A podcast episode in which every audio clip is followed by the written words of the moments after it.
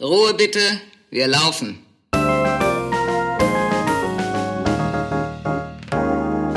Herzlich willkommen bei Ein letztes Mal und dann nie wieder, der Theaterpodcast mit Magdalena Schnitzler, Theatermacherin, und Jarnot, Puppenspieler. Szene 4. I'm so digital. Herzlich willkommen. Herzlich willkommen, Magdalena. Hallo Janot. In dieser Folge wollen wir ganz digital sein, über Digitalisierung im Theater reden, über digitale Medien. Und eingangs muss ich eine Geschichte erzählen, die ein bisschen zeigt, wie Digitalisierung im Theater funktioniert. Ein Regisseur wollte gerne in seinem Stück, dass die Zuschauer live twittern. Und die haben einfach irgendwie dieses Stück probiert und so weiter. Und irgendwann ist ihnen aufgefallen, sie kriegen diese Technik leider gar nicht hin.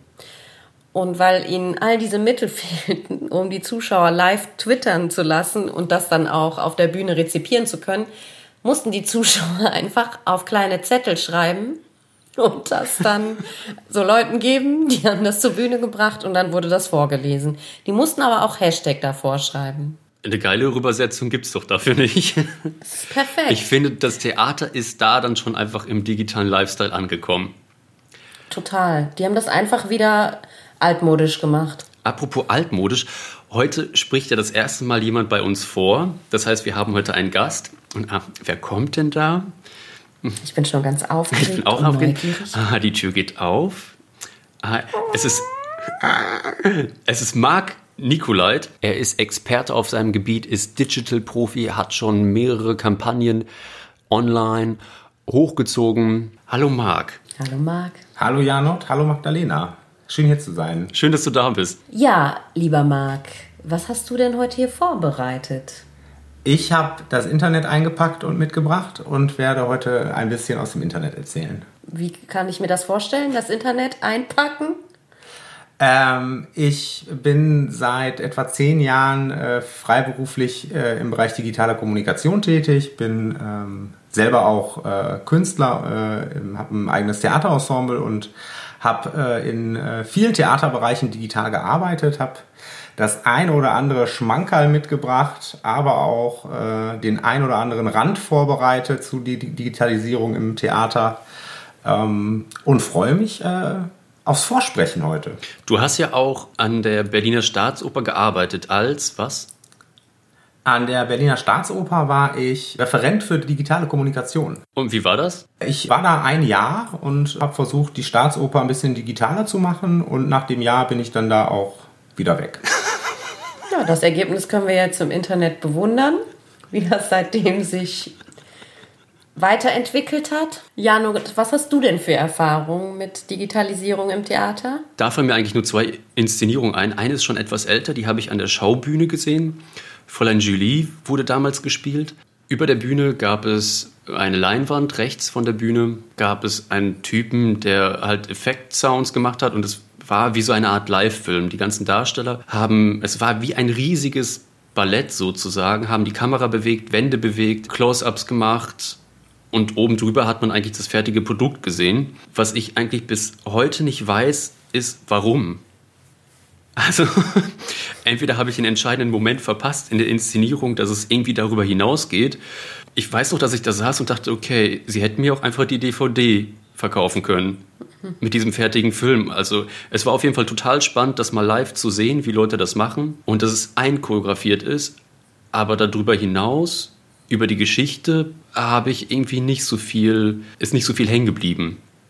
Und dann das andere Beispiel, das ist, glaube ich, ein Jahr her oder zwei Jahre. Da habe ich im Berliner Ensemble die Parallelwelt gesehen. Und das war ein totaler Aha-Effekt für mich, um mal zu begreifen, ah, geil, man kann Digitalisierung auch wirklich super nutzen, weil die haben eine Live-Schalte zum Theater Dortmund gemacht. Und über der Bühne gab es zwei, gab es eine Leinwand und man hat irgendwann nicht mehr gerafft, wo man sich gerade befindet. Ist sieht man gerade das Ensemble in Dortmund oder in Berlin. Und da war das das erste Mal, dass für mich dieses Livestream-Ding total gut aufgegangen ist. Ja, ich habe die Inszenierung auch gesehen und finde auch, dass da Livestream einfach perfekt eingebettet war.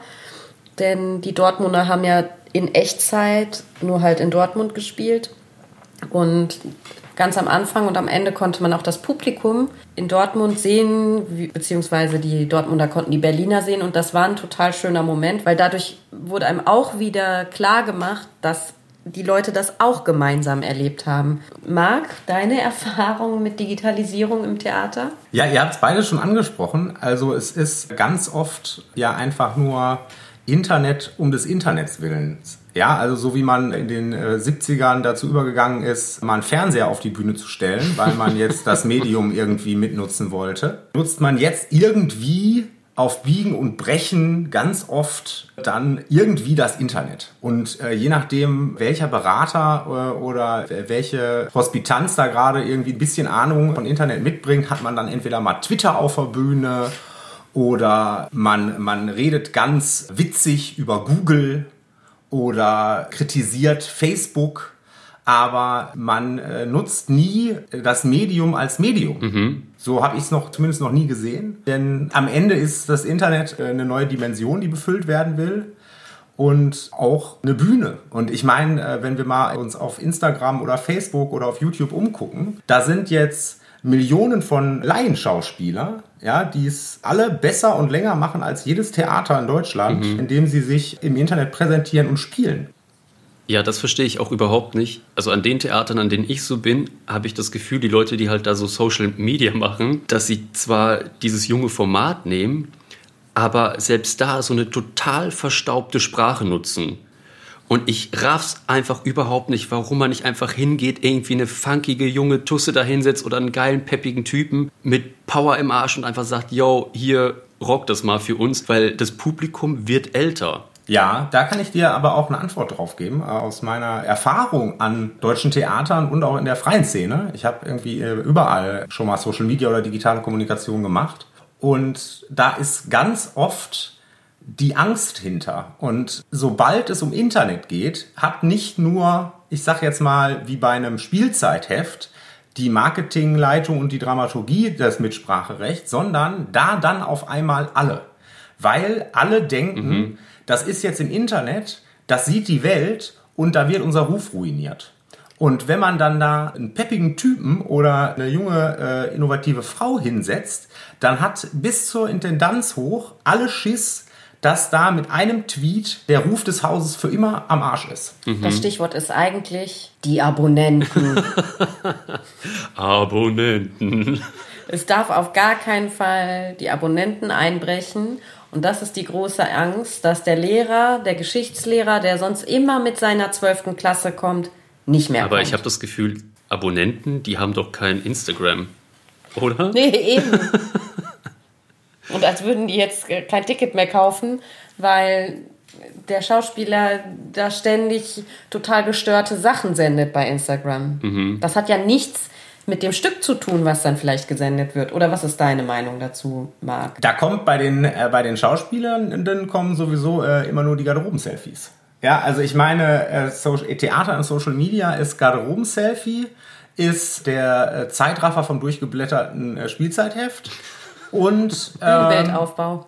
Bühnenbildaufbau auch im Zeitraffer ganz oft oder äh, schlecht abgefilmte Statements, die durch alle Etagen gegangen sind, bis sie dann drei Wochen nach Aufnahme online gegangen sind und damit leider völlig jegliche Aktualität verloren haben. Ja, das Gute an dem Medium ist ja eigentlich, dass es alles frisch ist und schnell und jetzt. Und als würde ich mich noch erinnern, was ich letzte Woche im Facebook-Stream gesehen habe. Da kann ich eine kleine Geschichte zu erzählen. Ich es gibt ein Theater, an dem ich ab und an angestellt bin, und die haben mir verboten, dass ich Berichte über die Proben. Und da habe ich gesagt, ey Leute, es gibt doch jetzt gerade keine geilere Werbung für das Stück, als das, was ich da mache. Das verstehen die aber nicht. Da haben die aber Angst.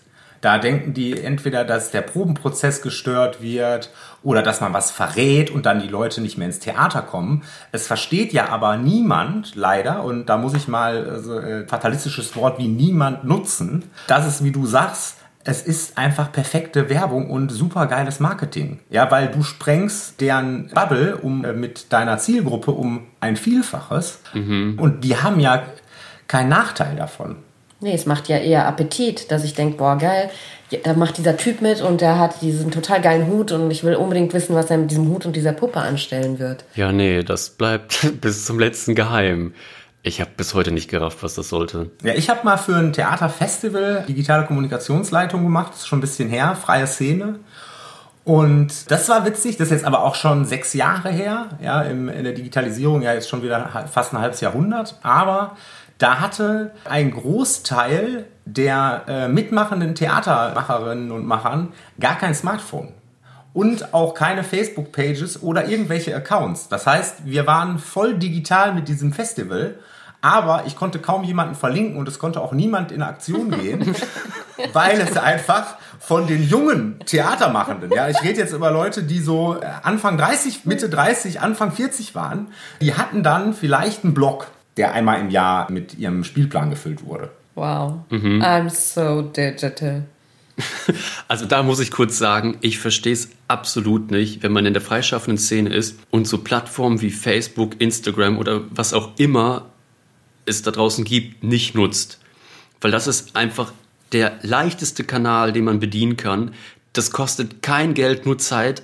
Und man muss halt gucken, wie man die Bude voll bekommt. Und ich raff's nicht, dass Freunde von mir, egal ob es Tänzer sind, Schauspieler, Puppenspieler, Sänger, das nicht nutzen, um da ihre Kunst Raum zu machen und sich darzustellen. Ja, das ist aber, glaube ich, noch nicht mal ein, Theaterproblem. Das beobachte ich in der Kunstszene ganz oft. Da ist aber auch, das hat zwei Gründe, glaube ich. Da, da ist einmal ist es nicht den Leuten klar, dass es in der Menschheitsgeschichte noch nie so einfach war und so kostengünstig war, für sich selber zu werben. Ja, das gab es vorher nicht. Man musste vor, bevor früher, egal in welcher Sparte auch äh, man unterwegs war, musstest du entweder Bittstellen bei, bei Radiosendern, bei Fernsehsendern, bei, bei Zeitungen musstest teure Annoncen kaufen, hast für hunderte von Euros Flyer und Poster gedruckt. Und heute musst du dir einfach nur einen Account in einem Netzwerk machen und mhm. bis online. Und ich weiß noch, dass das für mich am Anfang total wichtig war, gerade diese Medien zu nutzen, um damit irgendwie rauszugehen. Und ich weiß auch, dass ich, also ich kann da ein Beispiel nennen, letztes Jahr habe ich mit Moritz und mit meiner Company Nie, Nie, Nie in der Schaubude gespielt. Und es war eine Woche vor den Vorstellungen. Da rief uns das Theater an und meinte so, ey Janot, also es sieht halt voll schlecht verkauft aus. Und Moritz und ich wollten eigentlich proben, aber dann haben wir sieben Stunden einfach da gesessen, aber, aber das war schon ziemlich oldschool. Sind unser Telefonbuch durchgegangen, haben einfach jeden mit einer SMS angeschrieben, so, yo Leute, hier dann und dann spielen wir nochmal tausende Posts rausgehauen und dann waren die drei Vorstellungen einfach ausverkauft. Also wenn ich dran denke, dass es irgendwie so ein komischer Konzern mit so einer Dreckslimo es schafft, mit geilem Marketing, also dass die da diese Flaschen kaufen, dann denke ich so, okay, dann muss es ja auch machbar sein, dass die Leute durch diese Medien dann zu meiner Vorstellung kommen. Es kostet in dem Moment jetzt Zeit, ne? also das bei deinem Beispiel auf jeden Fall, ne? weil mhm. ihr auch ja eine Notsituation hattet, sage ich jetzt mal, weil ihr die Bude voll kriegen, kriegen musstet drei Tage vorher oder was. Mhm. Aber wenn du das einmal drin hast, diese Social Media Sache und die digitale Kommunikation, die Nutzung davon, dann ist es total in deinem Alltag eingebettet. Mhm. Hast du halt dein Smartphone in der Hand, stellst das auf ein Stativ irgendwo in die Ecke oder machst kurz ein Selfie-Video, kurz bevor die Probe losgeht, sendest das ab, schreibst da noch kurz was zu und dann hast du es in deinen Alltag eingebettet. Und dann dauert es wieder nicht lange nochmal auf die alten Medien zurückzukommen, die Poster drucken, mit der Designerin sich zusammensetzen, diese ganzen Sachen, Zeitungen anschreiben, bis die einen überhaupt mal irgend, bis du dann in irgendeinem Lokalteil auf Seite 18 überhaupt mal vorkommst, das, das frisst ja auch Zeit. Ja. Ne? Und im Internet bestimmst du deine Zielgruppe selber. Das mhm. ist das Gute. Und es ist viel schneller, wie du jetzt gesagt hast. Es war kurz vorher, ja, und die Bude war danach voll. Und wenn es mal ganz pressiert, dann schaltest, schaltest, du halt sogar Paid Ads. Da gibt es ja so viele Möglichkeiten. Aber hast du irgendeine Strategie oder ein Positivbeispiel, dass du sagst, ah, okay, da sollten die Theater eigentlich hingehen oder das sollte man machen? Das Ding ist, wie du gerade schon gesagt hast, die Dreckslimo auch ihre, ihre braune Soße übers Internet verkauft, ja. Die müssen sich seit 1905 oder seit wann es die gibt, haben die den größten Aufwand, ist da drin, sich jeden Tag eine neue Marketingstrategie auszudenken, wie mhm. sie ihre braune Soße wieder irgendwie neu an die Leute bringen, ja, obwohl das schon jeder und jede kennt und dieses Produkt ist einfach langweilig, ja. Mhm.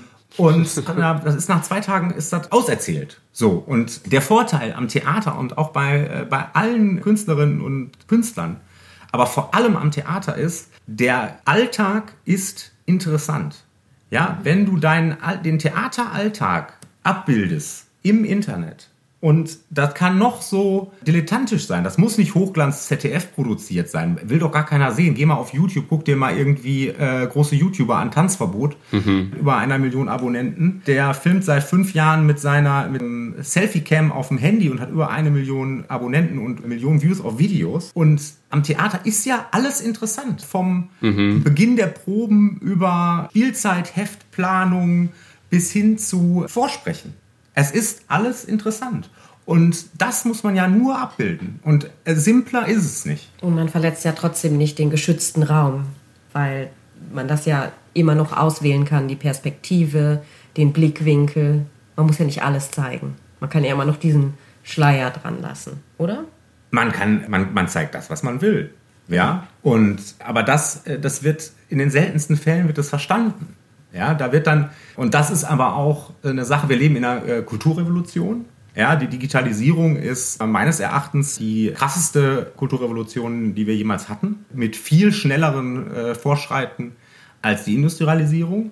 Die erste E-Mail ist Anfang der 80er verschickt worden. Wir haben mittlerweile viereinhalb Milliarden Menschen online. Also wo wir uns ja in einer Kulturrevolution befinden, befinden wir uns ja derzeit gegenwärtig auch in einer totalen Krise. Umfassend und global. Jetzt ist etwas in Theatern möglich, was die ganze Zeit völlig No-Go war. Auf einmal müssen sie digital werden. Da ist die eine Sache, dass jetzt alle plötzlich streamen. Was vorher auch nicht gemacht wurde, einerseits wegen irgendwelcher Rechte und andererseits, weil sie furchtbare Angst hatten, dass auch dann, wenn sie ihre Vorstellung ins Internet stellen, keiner mehr kommt. Jetzt können die Leute ja nicht ins Theater gehen und es kann auch keiner im Theater arbeiten, also wird jetzt plötzlich gestreamt. Und also ich gucke mir die Sachen ehrlich nur aus so einem gewissen Nerd-Interesse an, weil ich dann halt mal Sachen sehen kann, wo ich irgendwie keine Karte bekommen hatte oder keine Zeit hatte, aber muss meistens nach ein paar Minuten ausschalten, weil es einfach irgendwie mir dann doch zu langweilig ist. Und ich auch nicht finde, dass das die Digitalisierung ist, irgendwas ins Netz zu stellen und zu streamen. Wie seht ihr das? Ja, ich meine, wir wissen das ja alle, wenn man eine Wiederaufnahme hat, dann bekommt man dann den Mitschnitt der Vorstellung. Und ich sitze dann immer da und denke, wow, es ist so langweilig. und abgefilmtes Theater funktioniert halt nicht. Also eine normale Vorstellung abgefilmt. Äh, das macht für mich keinen Sinn. Und dann zeigt man, also wenn es gut gemacht ist, hat man ungefähr drei Kameraperspektiven und das zeigt man jetzt und dann ich denke so, wow, cool, jetzt zeigt man das und das ist jetzt so Livestream und ich verstehe, das ist auch irgendwie wieder so typisch Theater, dass man dann irgendwie durch diese Krise äh, wieder sagt, ah komm, dann holen wir noch die Sängerin ran, dann soll die noch was singen, dann holen wir noch den Schauspieler, dann soll er noch was lesen. Ach guck mal hier, dann können wir noch auf Klo irgendwas Lustiges machen. Und das ist so typisch Theater, bis zum letzten bla bla bla spielen wir und überall. Naja, alle aus ihren Wohnzimmern im Schlafanzug müssen jetzt auch noch schnell was machen, ja. anstatt sich irgendwie noch ein paar Tage Zeit zu nehmen, mhm. zu überlegen, wie können wir denn jetzt streamen oder was könnten wir denn jetzt digital machen. Wurden so lauter Schnellschnüsse gemacht, finde ich auch nicht schlimm, weil so kommen sie halt ins Probieren. Mhm. Aber manche Sachen davon braucht man halt auch so jetzt auch nicht. Ja, vor allem braucht man nicht die abgefilmte Vorstellung von 1918. nicht? Irgendwie nicht so. Und es ist halt auch irgendwie da, und da geht es auch wieder um den digitalen Raum. Ja, es wird immer dieses Buzzword digitaler Raum benutzt. Und aber im Theater äh, muss der auch mal ankommen. Ja, ich bin kein Fan von Buzzwörtern, aber mhm. ich glaube, da verstehen Theatermachende dann mal, wirklich, worum es da geht. Das, das, ist halt dieses Ding, warum das Internet immer so falsch verstanden wird. Für viele Leute ist dann Internet gleich Facebook. Oder Internet ist gleich Google. Es gab in den 90ern eine tolle Umfrage. Da wurden Amerikanerinnen und Amerikaner befragt, was für sie Internet ist. Da haben 80 Prozent der Leute AOL geantwortet. Weil für die, die haben ihren Rechner angemacht und dann war dieser AOL-Browser da und das war für die Internet. Ja, und so muss man, da, so, so muss man das leider denken. Für die Leute, mhm. die Medienkompetenz, äh, die ist ja noch gar nicht da. Die müssen wir ja alle entwickeln, weil wir leben ja gerade in dieser Kulturrevolution, wo ich gerade schon mal von gesprochen habe. Und da ist alles neu. Wir können jetzt nicht sagen, wir haben jetzt nicht die Lehren darüber wie Germanistik oder Linguistik, über irgendeine Wissenschaft, über irgendein Ding, was schon Jahrhunderte gibt, sondern wir schaffen gerade eine neue Dimension. Wir schaffen gerade den digitalen Raum und wir prägen den für die nächsten Jahrtausende. Und der wird auch nicht mehr weggehen. Und der Mensch ist ja leider ein Gewohnheitstier. Und das ist jetzt habe ich äh, in den letzten 30 Jahren, in denen ich jetzt digital bin, feststellen müssen, man adaptiert unheimlich schnell alte Gewohnheiten und bildet ganz, ganz schnell feste Bilder. Ja, das, das böse Facebook, da, da fotografiert Internet, da fotografieren alle nur ihr Essen und müssen sich präsentieren. Und damit ist das Thema durch. Da hat man dann den intellektuellen Pseudowitz gemacht mhm. und dann sagen alle, ja, ich habe ja nicht mein Smartphone, ich hole mal mein Nokia raus. Ja, und dann fühlt man sich auch noch toll dabei. ich stelle mal frech die Frage, gehört denn eigentlich das Theater ins Internet? Wenn man das als weitere Ebene benutzt, finde ich, irgendwie als vierte Dimension oder andere Dimension, dann schon. Ich finde halt nur dieser Livestream gehört nicht, also diese abgefilmten Vorstellungen gehören nicht ins Internet. Ich finde aber, man kann das doch total geil nutzen, um noch was aufzumachen, noch eine Kiste, noch einen Vorhang zu öffnen, ein Paralleluniversum zu erzählen, das zu verdoppeln und das einfach als dramaturgischen weiteren Leitfaden nehmen. Mhm. Oder auch um nochmal anders mit Zuschauern in Interaktion zu treten. Das Coole ist ja, dass man mit Leuten dann vielleicht kommunizieren kann, die aber in New York gerade sind. Und du kannst aber trotzdem die teilhaben lassen an deiner Inszenierung, wenn du partizipativ das Internet nutzt in deiner Vorstellung zum Beispiel. Via Chats oder irgendwelche Zuschaltungen. Ich gehe sogar so weit und sage, wenn das Theater nicht ins Internet geht, dann gibt es das Theater nicht mehr. Ja, das Theater leidet eh schon seit Jahrzehnten an einer absoluten Überalterung und Vernischung und Zuschauerrückgängen. Wenn man da jetzt nicht großartig Schritte Richtung Internet macht, geht dieses schöne Medium Theater, glaube ich, ehrlich gesagt, unter. Und da sind wir in Deutschland ja noch gesegnet mit staatlich gefördertem Theater. Aber wenn man mal in die Staaten guckt, wo jedes Theater, jede Kulturinstitution privat ist, wie du gesagt hast, die müssen ihre Bude voll kriegen. Die sind da auch schon viel weiter, also zumindest was das, was das Marketing mhm. angeht. Die Inszenierung, da möchte ich gar nicht drauf eingehen, weil ich da nichts kenne. Aber wenn das Theater nicht ins Internet geht, kriegen die keine neuen jungen Zuschauer. Wir können mal über drei Formate reden, die es jetzt aktuell gibt. Also jetzt sind wir vier Wochen im Lockdown und eine Gruppe hat ein Twin Peaks Theatersache gemacht. Das ist ein Zusammenschluss aus Mörs und irgendwas in der Schweiz. Also es, die haben irgendwas geprobt und aufgenommen. Und wenn man teilhaben will, dann ist man in einem Telegram-Chat mit denen und guckt auf dem Screen diese Twin Peaks Sache und dann chattet man miteinander und klärt so irgendwie diesen Fall auf. das ist ja irgendwie interaktiv und das funktioniert auch relativ fix, weil du nur dein Smartphone mhm. brauchst und halt irgendwie Internet. Dann Ringlockschuppen Ruhr hat mit ganz, ganz vielen Künstlerkollektiven aus dem Ruhrgebiet eine Sache gemacht, die lesen, wie jetzt gerade alle Theater, Pandemieliteratur, das Decamerone das waren so Hipster in der Renaissance. Da gab es auch gerade eine Seuche und dann haben die sich aufs Land zurückgezogen und sich erotische Stories erzählt. Und deswegen passt das natürlich gerade total. Und die machen das neue Decamerone und das wird auch live irgendwie auf YouTube gesendet. Das dritte Beispiel kommt aus dem BE. Da haben die eine Vorstellung, eine abgefilmte Vorstellung gestreamt, aber der Regisseur war dazu live im Chat und man konnte dem Fragen stellen. Und dann war das so, dass die Zuschauer und Zuschauerinnen einfach auch zwischendurch geschrieben haben bei Minute 15, oh, wie er lächelt, that kills me oder so. Und dadurch hatten die halt nach längerer Zeit einmal wieder das Gefühl, dass sie gemeinsam wirklich was anschauen. Das sind so drei Beispiele von dem, wie es jetzt gerade aktuell damit umgegangen wird. Ich glaube, was ich noch am interessantesten finde, ist eben diesen Chat zu benutzen, dass alle wirklich diese Chat-Funktion nutzen, damit es eben ein Zuschauergefühl gibt. Ja, da sollte Theater einfach mal auf Twitch gehen mhm. und sich mal angucken, wie Livestream seit mittlerweile acht Jahren funktioniert. Ja, da wird der Großteil, warum Twitcher eine Community haben, ja, Twitch TV, für die Leute, die es nicht kennen, twitch.tv ist, ist die größte Livestreaming-Plattform der Welt. Ist so das YouTube für Livestream. Wurde vor zwei, drei Jahren von Amazon gekauft, hat seitdem nochmal einen Schub bekommen und wird meiner Meinung nach in den nächsten Jahrzehnten die Plattform für Livestreaming werden. Und Livestreaming wird auch noch viel, viel mehr in den Vordergrund rutschen und YouTube da viel, viel mehr ablösen noch. Und da geht es aber ganz viel darum, mit der Community im Chat in Interaktion zu treten. Da zahlen die Leute, ja, und Twitch ist, ist paid, ja, also da ist das, was, wo, wo, wo Theater, freie Szene und, und äh, Staats- und Stadttheater nach lechzen, zahlende äh, Zuschauer, ja, ist auf Twitch völlig normal. Da kannst du, da kannst du einen Twitcher kannst du abonnieren, da sagst du, ich abonniere den jetzt, da zahlst du im Monat 4,99 dafür, dass du den gleichen Content gucken kannst wie alle anderen, die auch nicht zahlen. Du kannst dann aber Sachen in den Chat schreiben. Du kannst dann auch, wenn du mal das richtig cool fandest, kannst du einfach sagen, ich spende dem jetzt 20 Euro, weil das, was der da gerade gesagt hat, ist cool. Und dann wirst, dann kannst du aber, wenn du dann gespendet hast oder den abonniert hast, äh, den oder die Twitcherin, äh, hast du dann die Möglichkeit, so, weiß nicht, 100, 200 Zeichen, so eine Nachricht zu schreiben, die wird dann in dem, in dem Live-Chat von, von, dem, von dem Twitcher dann eingeblendet. Ja? Und dann bist du quasi mit deinem, da kannst du dann reinschreiben, I like your stream, what you said was dope. Bums. That's it. Und damit hat der Typ, der da sitzt und twitcht, aber gerade 20 Dollar verdient. Oder äh, hier, ich abonniere dich für sechs Monate, dann hast, äh, dann hast du mal kurz jeden Monat von der Person 5 Euro im Konto.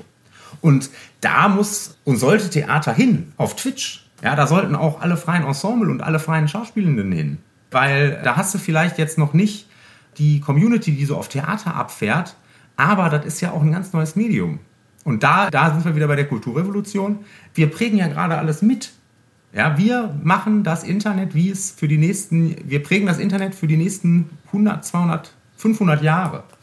Und je früher man jetzt so Sachen nutzt, desto eher ist man dann in zehn Jahren da, die Person, die als Referenz angegeben wird und den Ton angibt. Aber wenn Theater jetzt rübergehen würde zu Twitch, wäre dann nicht der Live-Moment kaputt? Wenn ich im Konzert sitze, fällt mir immer auf, wow, den Ton spüren ist einfach was anderes als eine CD auflegen. Deswegen meine ich ja, man soll nicht einfach nur irgendwas upstreamen oder die Vorstellung so machen, wie man die machen würde, wenn man im Theatersaal oder Konzertsaal war, mhm. sondern das eben als anderes, e, andere Ebene nutzen oder einfach ganz anders erzählen. Natürlich ist ein, ich finde, ein Konzert ist nicht das Gleiche, genau.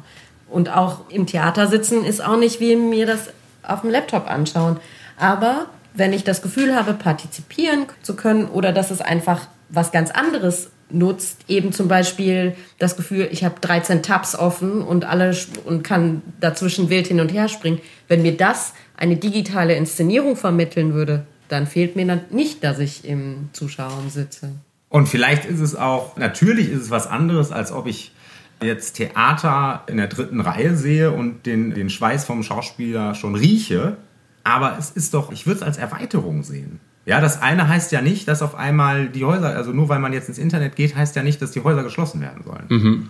Und wenn wir auch mal vom klassischen Theater weggehen zu, zu freiem Theater oder auch äh, immersivem Theater, ja, immersives Theater, das, Buzz, das, das Buzzword der letzten zehn Jahre freien Performance-Szene.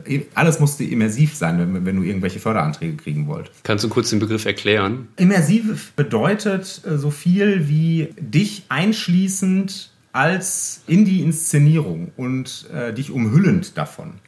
Ja, die Inszenierung umhüllt dich. Du bist, du wirst Teil der Inszenierung und im besten Fall merkst du gar nicht, dass du in, auf einmal selber Schauspieler oder Schauspielerin im Stück bist und dass du in einem Stück bist und bist umschlossen von Theater, machst gerade mit, bist Teil davon, triffst sogar selber Entscheidungen und das ganze Stück umhüllt. Mhm. Da gibt es ganz tolle Sachen, zum Beispiel in London dieses eine Haus, was da völlig äh, krass mit äh, hunderten Räumen irgendwie bespielt wurde. Du da und dann aber irgendwie nur immer 20, 30 Leute durch dieses Haus gehen konnten und in jedem Raum waren dann ein, zwei Schauspieler und Schauspielerinnen und ganz andere Szenen und du warst aber immer Teil, es war so ein bisschen so, das ist so ein bisschen wie Adventure spielen mhm. auf dem Computer, du bist dann Teil davon oder auch wirklich großartige, großartiges deutsches Ensemble ist ähm, Krimi-Dinner.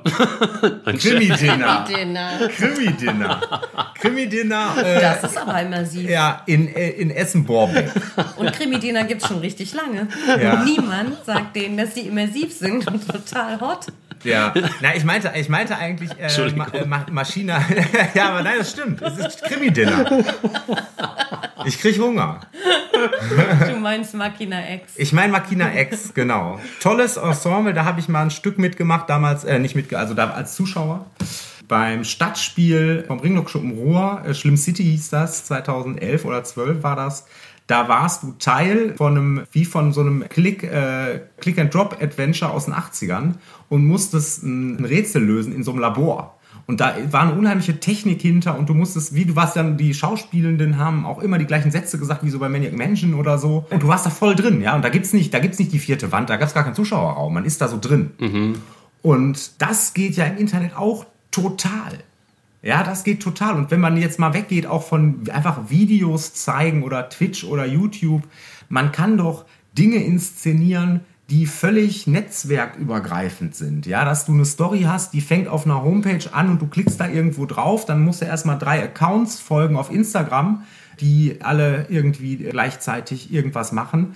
Dann hast du noch, hast du auf einmal irgendwie noch Google Map Einbindung, kannst irgendwie selber Detektiv spielen, musst vielleicht noch irgendwas in irgendwelchen Netzarchiven recherchieren. So muss man ja mal denken. Also das ganze Ding mal aufbrechen, nicht jetzt wieder in einen viereckigen Kasten gucken und das ist jetzt nicht die Bühne, sondern das ist jetzt das Smartphone oder der Laptop, sondern mal den digitalen Raum bespielen. Und das, das gibt's noch nicht. Und das fehlt mir so. Das verstehe ich. Marc, da du ja gerade eben gesagt hast, man soll jetzt nicht nur das Handy jetzt wieder als neuen Guckkasten benutzen. Ich habe wirklich ganz tolle Erfahrungen mal gemacht. Ich habe einen Workshop gemacht. Der Titel war irgendwie so, wie man sein Handy besser in Inszenierung einbetten kann. Also es klang griffiger, weiß ich jetzt auch nicht mehr, aber es war der Untertitel, Untertitel davon. Und die haben mit uns so Spiele, wir mussten dann so Spiele auf unser Handy runterladen. Eins war so Dots, wo man irgend so Punkte verbinden muss. Und dann meinten die, das könnte man als Visuals benutzen im Theater. Das war echt. Dafür gibt es doch die Videoabteilung, sollen die die Spiele spielen. Aber man kann doch jetzt nicht den Regisseur einen vorschlagen, die sollen Handygames spielen und das einbauen. Ja, mein Lieblings ist immer noch, mein Lieblings immer, ist immer noch die Selbstdarstellung von Schauspielerinnen und Schauspielern im Internet. Die haben dann irgendeinen Theaterfotografen, der dann so, äh, wie nennt sich das? Headshots? Äh, so Fotos macht, die, die man so in seine Mappe tun kann, ja, die so aussehen wie aus dem Spielzeitheft Stuttgarter Stadttheater 1985. Und das ist dann der einzige Instagram-Content, den die Leute dann immer raushauen. Wo ich mir dann immer so denke, ey Leute, ihr habt doch Schauspielen gelernt. Ihr habt nicht ein Video auf euren Kanälen. Ihr habt dann so Fotos da drauf, wie ihr, wo ihr in die Kamera guckt, als würdet ihr euch auf einen Traumschiffjob bewerben. Ja? Da steht dann noch so, da steht dann noch so drunter, feeling good today. Carpe diem. Carpe diem. Und, und dann so ein Block von 30 Hashtags im Post. Sieht völlig scheiße aus, hat zwei Likes. Anstatt, anstatt das Selfie-Cam anmachen und einfach jeden Tag mal eine Minute lang irgendeine Szene da reinspielen. Da hätten die in einem Jahr hätten die 3000 Follower und eine, und eine Community, die sich die dürsten würde nach deren Content, weil die sich die Leute gerne angucken wollen. Aber nein, das überlassen wir YouTubern, die, die das Ganze nicht gelernt haben und völlig geistigen Dünnschiss auf RTL 2 Niveau machen. Ich gebe dir da vollkommen recht. Ich bin auch total auf deiner Seite. Ich habe neulich auch mit einem Freund darüber gesprochen und gefragt, warum er denn nicht rausgeht mit seiner Kunst. Und er hat gesagt, also er ist Sänger, gerade das Opernfach ist ja relativ verstaubt. Und er hat dann auch gesagt, er hat auch einfach Angst, Sachen zu posten, weil es sein Image schaden könnte. Und wenn er jetzt seinen jetzigen Stand, wie er singt, zeigt, dass er sagt, ah, okay, das kann ich gerade noch nicht zeigen. Also ich bin gut, aber ich kann damit noch nicht rausgehen. Dann soll der nicht singen äh, in dem Video, sondern irgendwas anderes machen. Na, aber es ist doch auch scheißegal. Ich habe das auch schon öfter gehört. Ich habe das auch schon von Musikern gehört und Musikerinnen oder von Schriftstellern oder sonst irgendwas. Die gehen ja davon aus, dass das so wäre, als würden die dann schon in Bayreuth auf der Bühne was Falsches singen. das sieht doch sowieso keiner. Die glauben halt, dass sie gegoogelt werden und dann findet man diese Aufnahme und dann werden die auf gar keinen Fall zum Vorsingen eingeladen. Ja, aber das ist, ja, aber das ist ja die falsche Herangehensweise. Als wenn irgendeiner im KBB von der Staatsoper auf dem Instagram-Account landet und äh, dann sagt, oh, das Video fand ich jetzt blöd, den laden wir nicht ein. So funktioniert die Welt doch nicht. Andersrum sollte man doch denken. Ich bin jetzt seit 2005 in den sozialen Medien unterwegs.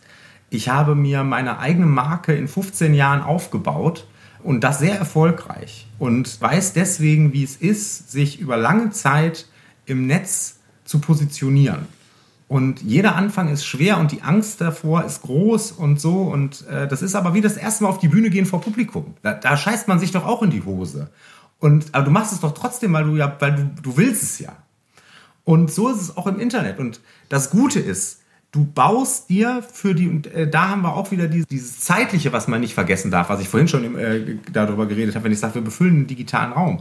Alles, was wir jetzt machen, sorgt dafür, dass wir in, in der Zukunft ein viel größeres Standing im Netz haben. Und da wird Internet noch viel wichtiger sein. Und wenn dann jemand Mezzosopran für das und das Stück sucht und du bist der Mezzosopran, der seit, seit zehn Jahren dazu Content immer mit Internet veröffentlicht, dann hast du in zehn Jahren den Job und die anderen nicht.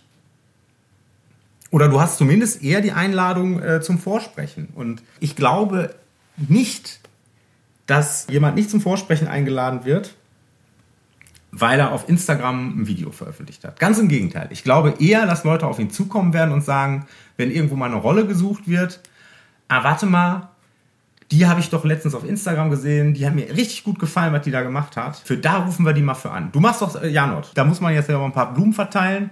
Äh, du bist wirklich einer der wenigen Puppenspieler, generell Schauspieler, die angefangen haben, irgendwie mal Social, äh, Social Media für sich auf eine innovative Art und Weise zu nutzen. Ich, du machst da einen richtigen Schwachsinn, ja? ja. Aber der ist geil. Ja, und du hast natürlich auch irgendwie, und, und guck mal, wo du spielst. Du spielst Staatsoper, du spielst aber auch Schutz. Mhm. Ja, das ist, weil du, weil du ja sehr breit aufgestellt bist. Schwutz nicht. Schwutz nicht, noch nicht. Die wollen mich nicht. noch nicht. Wasser verpassen sie. Ja, ja, genau. Warte mal ab. Und du spielst ja an mhm. großen Häusern. Da wird doch nicht, da kommt doch nicht, als wenn da der 85-jährige Opernregisseur ankommen würde und sagen würde, ne, mit dem Janot da arbeite ich nicht zusammen. Der hatte da letzte Mal so eine Muschipuppe in der Hand auf Instagram, das habe ich gesehen. Da schreibt dann bestimmt die Taz drüber. Das wird nicht vorkommen. Ja, die sagen einfach nur, du darfst auf keinen Fall über die Inszenierung berichten. genau. Bei mir ist das, glaube ich, auch noch irgendwie so ein Sonderfall, weil so wie ich bin, also ich habe da keine Filter vor. Ich habe einfach die Erfahrung für mich gemacht, je authentischer ich bin oder desto besser kommt es auch an damit fühle ich mich total free und dann hat sich für mich auch ganz schnell die Spreu vom Weizen getrennt. So, wer mhm. möchte mit mir arbeiten? Wer kennt meinen Style? Wer nicht? Okay, dann mhm. halt nicht. Ja, aber selbst wenn du dich bieder darstellen willst, geht's ja. Ja, also ich meine, es gibt doch genug copyright-freie Stücke, die du einfach mal so äh, zitieren darfst oder singen darfst, ja. Und dann stellst du dich halt, einfach kaufst du dir halt ein Handy-Mikro für ein Huni packst das an dein Smartphone dran, holst dir für 8 Euro irgendwie ein Stativ äh, und stellst dich jeden Tag vor die Kamera und singst irgendwas Tagesaktuelles. Die Leute sollen mal kreativ werden, dann singst du halt die Tagesnachrichten im Opernstyle. Oder sonst irgendwas. Das muss ja nicht, ich meine, du machst es halt jetzt auf deine Art und Weise, dieses äh, lustige in die Fresse rein, sag ich jetzt mal so. Ja, das bist halt du. Aber du kannst doch auch als voll seriöser Opernsänger oder voll seriöse Opernsängerin, die als Ziel hat, ich möchte in Bayreuth den Ring als Hauptrolle singen, kannst du dich genauso auf Instagram und auf Facebook oder sonst wo präsentieren und das in 100% seriös. Ich meine, guck dir die ganzen LinkedIn-Netzwerke an. Auf LinkedIn ist ja auch noch kein Theater, ja. Das dauert, dauert auch noch 15 Jahre. Ne? Aber da sind doch auch alle seriös. Ne? Also es geht alles in seriös. Die Leute müssen einfach nur diesen digitalen Raum befüllen mit dem, und da mache ich die Klammer wieder zu von dem, was ich am Anfang gesagt habe, mit ihrer interessanten Arbeit. Die stellen nicht Klopapierrollen her, sondern die sind Künstlerinnen. Das ist super interessant. Und wenn die Gesangsübungen zeigen, das ist jetzt die simpelste Idee, die mir einfallen würde, wie man sich da irgendwie darstellen könnte. Aber es ist doch alles interessant. Also eine andere Freundin zum Beispiel, die macht dieses ganze Instagram nicht. Das ist ihr so ein bisschen, hm, also die ist aus der Akrobatikszene und die sagt so, oh nee, dann werden mir meine Tricks geklaut oder meine Abläufe. Ja, aber sie kann doch bestimmen, was sie zeigt. Ist doch auch scheißegal. da werden mir meine Tricks geklaut. Der, zeigt die die auch nicht auf der Bühne oder was? Also, was ist das für eine Denke? Was ist das für eine Denke? Das ist völliger Bullshit. Dann, dann, dann darf, das geht ja, also, Sorry, nein. Mhm. Da werden meine Tricks geklaut. So ein Quatsch. Ey, es, es gibt, also, wir, Leute, ehrlich. Ja, nee, fällt mir nichts mehr zu ein. Also, echt nicht. Ja, Magdalena. Mhm. Ja, ne? Ich finde, Marc hat genug vorgesprochen. Ich finde auch, dass er genug vorgesprochen hat. Ja. Wir rufen Sie dann an. Genau, bitte rufen Sie uns auch nicht an. Ja, bitte melden Sie sich nicht bei uns. Wir melden uns dann bei ihm. Tschüss, danke. Tschüss. Tschüss. Tschüss. Ja, Janot, das war ja wirklich sehr digital. Mhm. Und ich freue mich, dass wir beide das jetzt weitermachen. Digital. digital auch die nächste Folge dann zusammen wieder gestalten. Finde ich super schön mit dir, Magdalena. Bleib digital. Tschüss.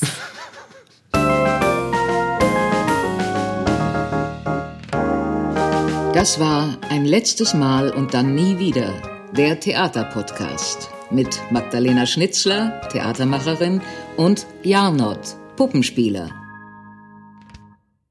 Musik Rupert Schnitzler, Tonmischung Studio Lentrum. Ansage ich, Regina Lemnitz. Bis zum nächsten Mal. Und danke, schön gemacht. Und jetzt bitte ich die Kollegen und Kolleginnen der Technik, Requisite und der Tonabteilung für den Abbau zur Bühne.